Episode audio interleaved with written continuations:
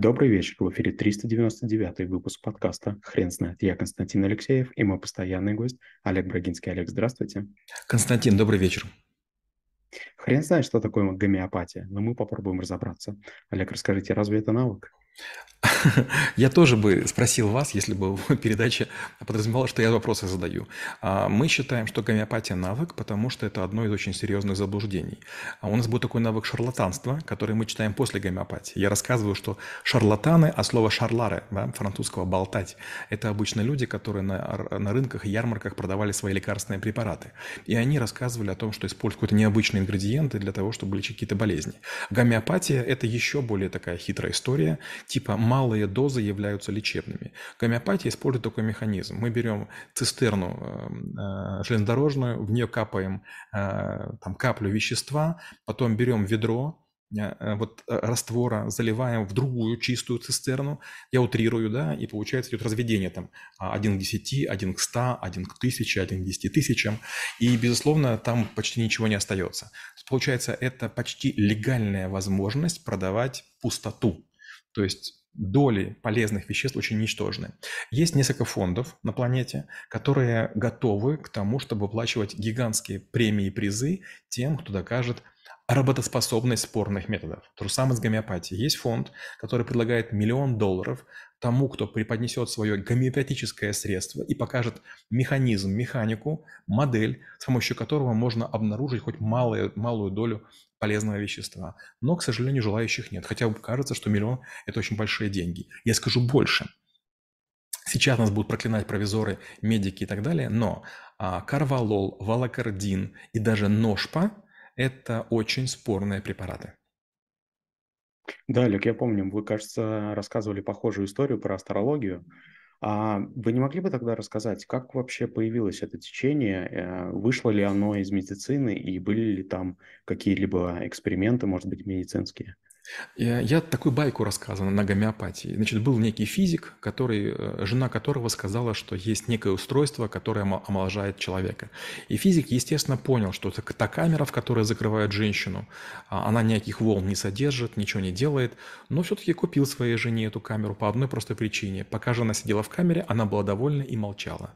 То же самое с гомеопатией. У меня есть мама, которая больше там 75 лет, и она очень любит БАДы и очень любит гомеопатию. Почему? Потому что этим пользуются подружки. Есть какие-то видео, которые они смотрят на YouTube, обмениваются, и там какие-то тайные знания передаются. То есть взрослые женщины на полном серьезе думают, что открытые видео на YouTube – это является тайной. Хотя на самом деле, конечно же, все можно найти. С большой вероятностью скажу даже другое – многие наши подкасты про астрологию, гомеопатию, НЛП и другие лженауки YouTube блокируют. Константин, вы не поверите, но примерно раз в полтора-два месяца мы получаем предупреждение от YouTube. Я пишу очень вежливое письмо, и в котором сообщаю, что, уважаемые коллеги, мы не зарабатываем деньги, мы не, ничего не продаем. А, у нас образовательный канал, если позвольте, разблокируйте, пожалуйста. Мы иронично говорим об этих навыках. То есть даже Google, даже YouTube – понимает, что вот эти видео, они, они, они опасны. Олег, скажите, а как вы думаете, сами гомеопаты, эти специалисты, они понимают, что они не совсем а, квалифицированную помощь оказывают? Я такой пример приведу. Представьте, что вы плохо готовите яичницу. Вы можете искренне этого не знать. То есть вы плохо готовите яичницу и заставляете всех есть. И рядышком есть ресторан, в котором готовят божественную яичницу. Допустим, там другие яйца, другие приправы, другая сковорода, другое масло. Вы должны придумать что-то, чтобы к вам все-таки пришли. И тогда с помощью всяких манипуляций вы доказываете, что ваша яичница, вне зависимости от ее вкуса, невероятно полезна. То же самое делают гомеопаты. Они говорят, вы понимаете, крупные компании на вас зарабатывают, а вот мы-то о вас заботимся. Я посмотрю на вас, определю ваш тип кожи, глаз, а, понюхаю ваши слезы и дам вам препарат. Раньше в аптеках были провизоры или первопрестольники. Это люди, которые получали от вас рецепт и из разных порошков делали для вас персональное лекарство. Потом это время прошло, и мы начали покупать обычные стандартные стандартные таблетки. И действительно, для человека весом в 200 килограммов и в 50 килограммов одна и та же таблетка является совершенно разной дозой. Допустим, активированный уголь очень легко выкрутились. Они используют одну таблетку на 10 килограммов веса. Это замечательно. По этому поводу даже есть такая шутка. Парень спрашивает у девушки, а сколько ты весишь? Та говорит, такое неприлично даме спрашивать. Он говорит, ладно, зайдем с другой стороны. А сколько ты берешь таблеток угля, когда тебе плохо? Олег, расскажите, пожалуйста, а как дела обстоят с юридической точки зрения? А, требует ли гомеопаты какое-либо согласие? И как вообще такая практика существует в зарубежной а, медицине? Начнем с того, что Российская Академия Наук очень агрессивно относится к гомеопатии, но некоторые гомеопаты зарабатывают массу денег. Гомеопаты, всякие провидцы, ясновидцы и так далее а, рано или поздно получают серьезных покровителей, которые начинают шикать на академиков. И в зону науки вторгаются исключительные люди, которым кратковременно позволено там что-то делать, пока покровитель там, не, не умрет или не посадят. И в этой ситуации, конечно же, сильной агрессии нет. То есть ученые, они стеснены рамками рамками правды. А гомеопаты могут врать все, что угодно. Они начинают придумывать, что этот препарат придумал некий Нобелевский лауреат. Это такой уникальный сорт свеклы. Это там какие-то там а, не знаю, там, вытяжка из желез, там, рыбы, рыбы сверчок, которая живет на глубине 5000 метров. И получается, большинство людей настолько верит Э, в целительную силу, что готово на все, что угодно. Понимаете? Ведь действительно наша медицина может не все. Это правда. Тем более, что если, допустим, вы живете в Москве или в Питере, в крупных городах, тут правда замечательная медицина. Но если вы живете даже в областном центре, ну там работают, честно говоря, не очень сильные люди. Потому что, к сожалению, особенно в России, такого в Украине не замечал, но в России Москва прям высасывает мозги. И более-менее сильные врачи рано или поздно перемещаются в Москву. Поэтому в регионах э, наступает обескровливание.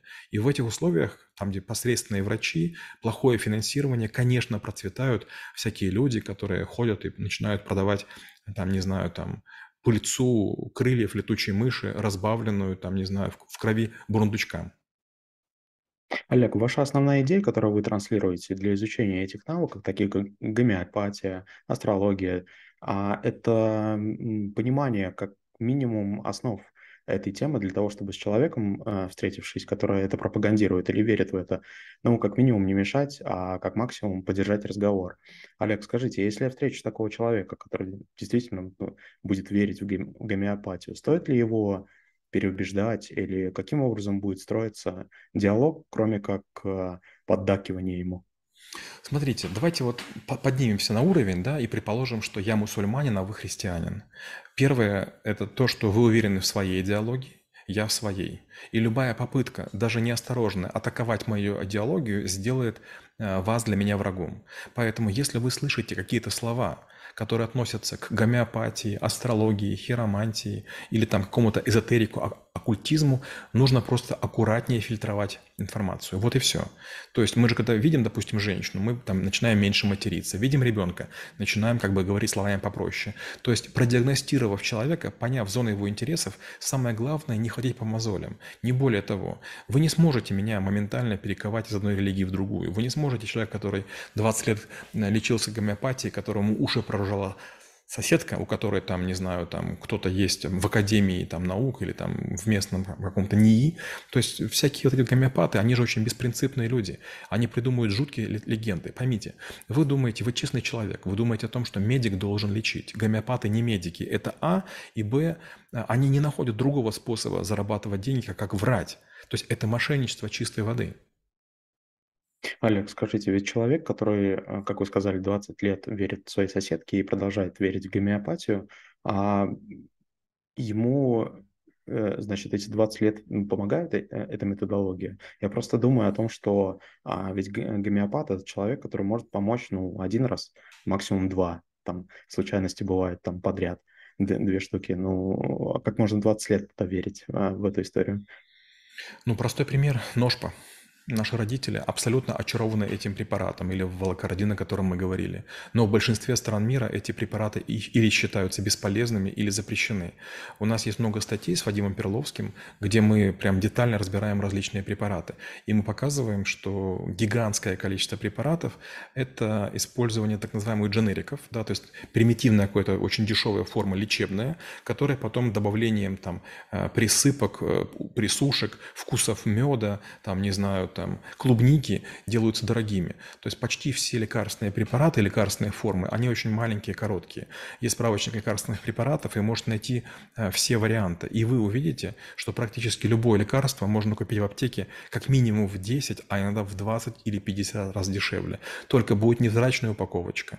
Плюс, опять же, знаете, вот да, даже не будем далеко ходить. Даже, допустим, про витамины. Да? Это не совсем гомеопатия, это отдельный навык, отдельно будет у нас такая история. Но, допустим, очень часто вы приходите в аптеку, вам говорят, да зачем вам швейцарские препараты или американские? Купите вот наши местные, украинские, казахские, русские. И гляньте, тут какая дозировка. Ха, дозировка – это всего лишь один из параметров, причем не самый главный. Есть так называемое понятие лекарственная форма. И иногда, потребляя некое вещество в таблетке, в пилюле, в растворе, вы сможете из него впитать своим организмом, допустим, одну сотую. Поэтому и увеличивается доза. То есть важно не сколько в препарате вещества, а сколько ваш организм может взять. И когда вы используете швейцарские, американские препараты, стран, где очень сильная медицина, и это прям такие очень серьезные э, исследования проводятся, там будет не больше препаратов, чем нужно, чтобы вписал, ваш организм использовал. А если вы будете жрать сырой алюминий, который вы натерли на, на напильнике, не факт, что он каким-то образом в вашу кровь вообще всосется. Олег, расскажите, пожалуйста, как вы преподаете навык? Ну, во-первых, конечно же, мы рассказываем о том, об истоках. А истоки у гомеопатии некоторые очень интересные. Скажем, были врачи, которые э, гомеопатию отрицали, но потом их, там, скажем, родственники начинали использовать гомеопатию и выздоравливали. Эффект плацебо и, и похожие. И вот тут и начинается увлечение. Но я все время говорю, что, конечно же, мы не знаем, как было на самом деле. Велика вероятность того, что это легенда. Представляете, если вот, допустим, женщины, они вообще очень такие интересные люди, они верят верят в заговор. То есть получается, что человек науки, он пытается ставить эксперименты, он сомневается. А многие люди, которые имеют очень плохое образование, они начинают верить каким-то старушкам и так далее. И с этим ничего сделать нельзя. То есть мы, по сути, язычники. Не понимая, как работает мир, нам проще придумать Бога, нам проще придумать амулеты, чем верить в то, что молния бьет в самую высокую точку. Олег, спасибо. Теперь на вопрос, что такое гомеопатия, будет трудно ответить. Хрен знает.